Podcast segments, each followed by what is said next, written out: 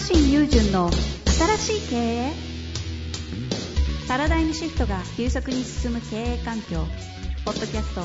新しい経営は連続起業家投資家プロデューサーでもある慶應義塾大学特任准教授の若新雄純が独自の視点から混沌の時代を楽しんで生き抜くための経営の考え方についてゆるくお伝えします。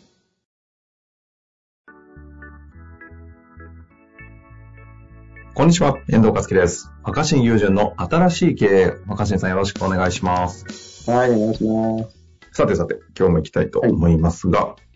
今日の質問ですね、美容師の方ですね。うん。えー美容師34歳というふうになっております。行きたいと思います。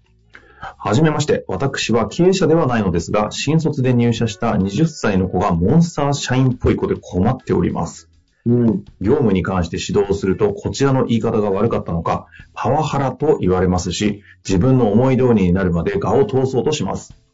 最後は社長にまでパワハラ、会話を録音していますと言ってきて、会社はもっとこうした方がいいと不満をぶちまけ、親まで出てくる始末でした。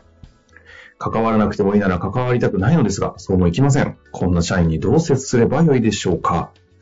という、もうモンスター社員への接し方の話なんで、リアルですね。モンスター社員ね。もなんか、うん、ちょっと僕はあんまりそのね、どう本当にそういう、こう、あの、大きな組織でね、若手社員が入っていってモンスターだみたいなのを体験したことがないのと、うむしろどっちかっていうと、若手がすごいなんか素直っていうか、はいあんまりこう、ああだこうだ言わない人が多いイメージがあったんで、意外なんですけど、まあでもなんか、あの、僕、これ質問聞いて思ったことは、うんうん。モンスター化したんではなくて、はいはい、はい。やっぱり年々、従業員の権利っていうか、が尊重されるようになってきたからだと思います。それはまさに本当にそういうふ風土、風気雰囲気になってますよね、労働市う場。ん、そうそう。だから、その、若手なんだから我慢しろとか、若手なんだから黙ってやれとか、うん若手なんだから、あの、なんていうのかな、その、辛いこと言わ、辛くても当然だろうとか、はいはいはい。まずはその、あの、しっかりほうれん草しろよ、みたいなこととか、わからなかったら聞きようとか、なんか、あ、すいません、聞いて、まだその辺教えていただいてないんですけど、だから自分で取りに来いよ、みたいなこと言われると、えみたいな、理不尽パワハラってなるじゃないですか。ですね。で書き込まれちゃいますしね。うん、やっぱ年々それは、あの、加速していってると思うから、はいはい。まあ、ある意味、その、モンスター化したっていうよりは、まあ、その、裏を返せば、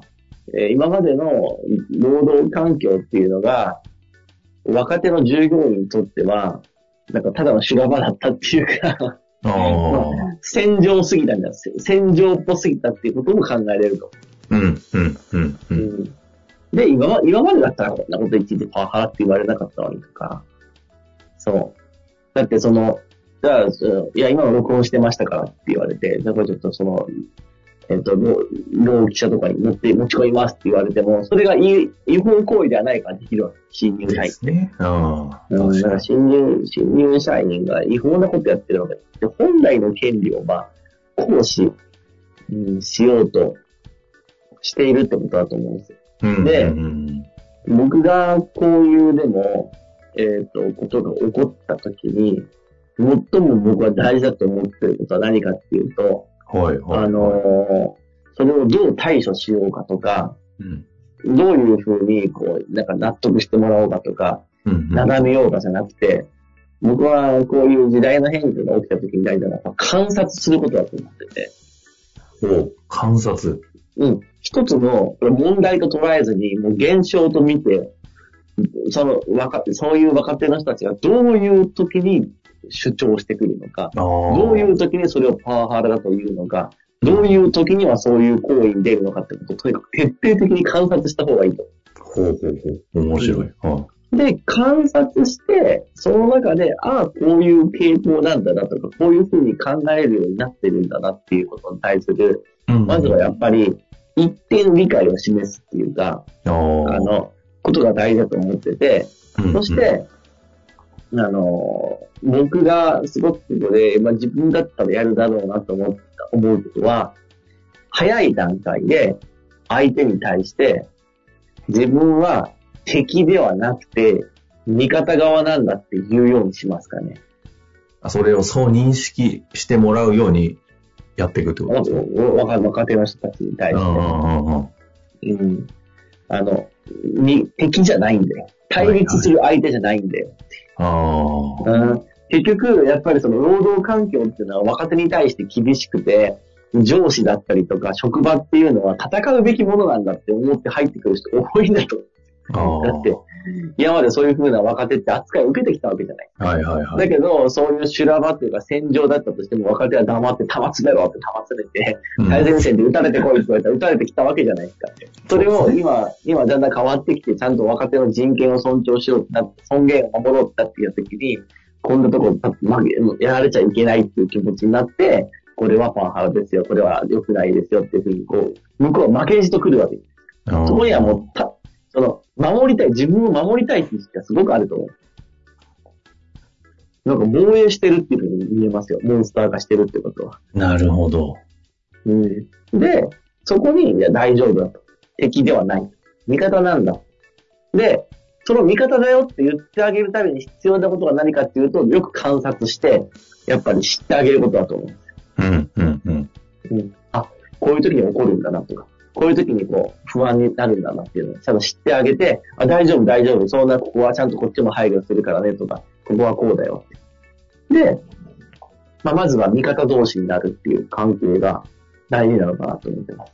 面白いですね。この辺の考え。以前若新さん、あの、ニュースとか出た後必ずエゴサーチするみたいな話されるじゃないですか。うん。エゴサーチしたものに対してなんかリアクションを必ず謝罪する？謝るみたいなこと言ってませんでした？なんか、あの態度になんか通ずるものがある気がしたんですけど。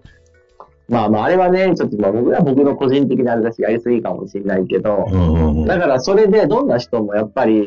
あの、動物なんで人間だって。特にこうんう若ければ若いほど動物的な部分が強いと思ってるんですけど、はいはい。やっぱ僕らが新しい環境に入った時に、最も大事なことは生き残ることじゃないですか。人間も動物だから。絶対そうですよね。うん。あ職場に、あの、新入社員で就職するってことは、新しい環境に放り投げられるわけだから。うん。だから、まあ、もっと原始的に言えば、知らない島とか、ジャングルの中にポンって入れられたら、そこで生き残んなきゃいけない。もうはい絶対はに、そこで何を一番最優先に考えるかっていうと、敵か味方かですよ。で敵か味方かっていう見極めをミスったら自分は死んじゃうわけじゃない。ああ。でも、多分きっとその、本来だったら味方であるべきはずの上司や職場が、敵ってことは戦う、戦って負けちゃいけない相手、潰されちゃいけない相手ってなってると思うんです。なるほど。そうね。モンスター社員から見るとそう見えますよね、きっと。そうそう。だから、録音しまましたとかね、パワハラはい、ではい。うんで、それに対してそうじゃなくて、あ、この人たち味方なんだっていうふうに思わせる力量が必要だと思う。で、味方になれば、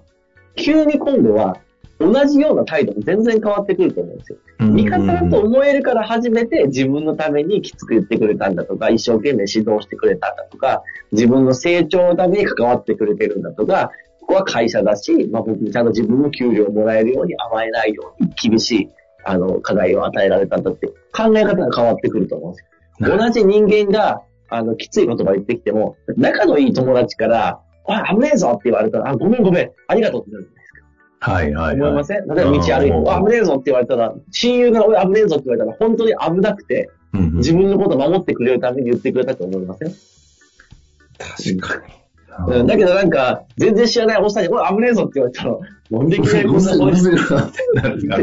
なりますよね。そう、だからそね。れは、同じ言葉をかけるにしても関係性が変わってくると思う。あだから、味方であるっていうふうに、あの、まず認。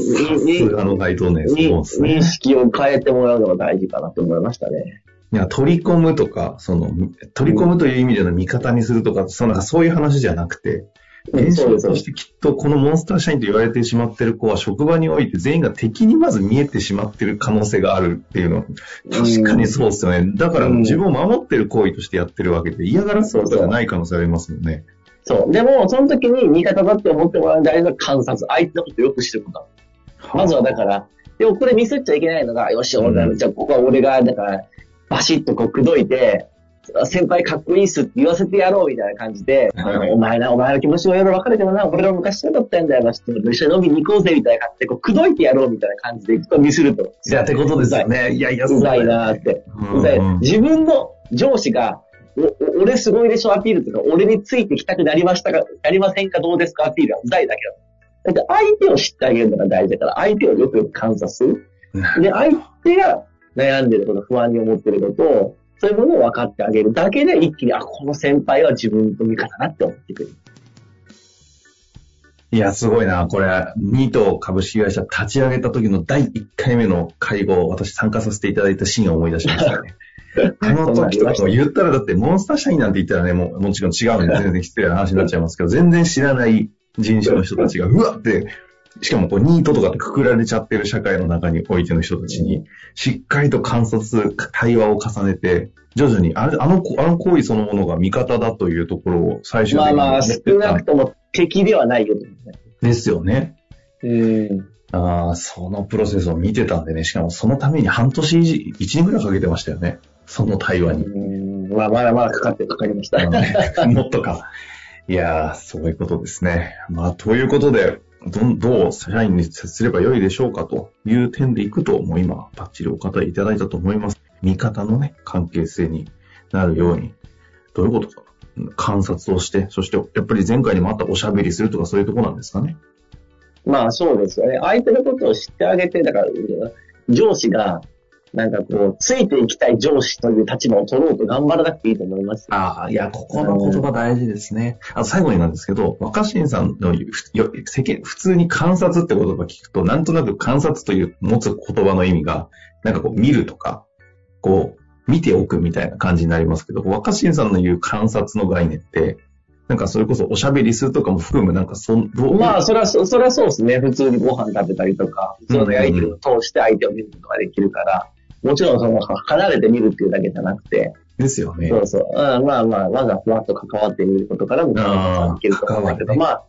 そう、とにかくだからその、えー新入社員を丸め込もうとか、口説こうとか思わないってことじゃない。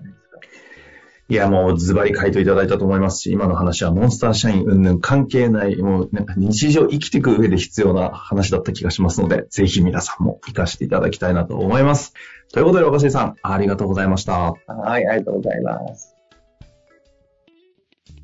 本日の番組はいかがでしたか？番組では若新雄純への質問を受け付けておりますウェブ検索で「若新雄純」と入力し検索結果に出てくるオフィシャルサイト「若新ワールド」にアクセス。その中の「ポッドキャスト」のバナーから質問ホームにご入力ください。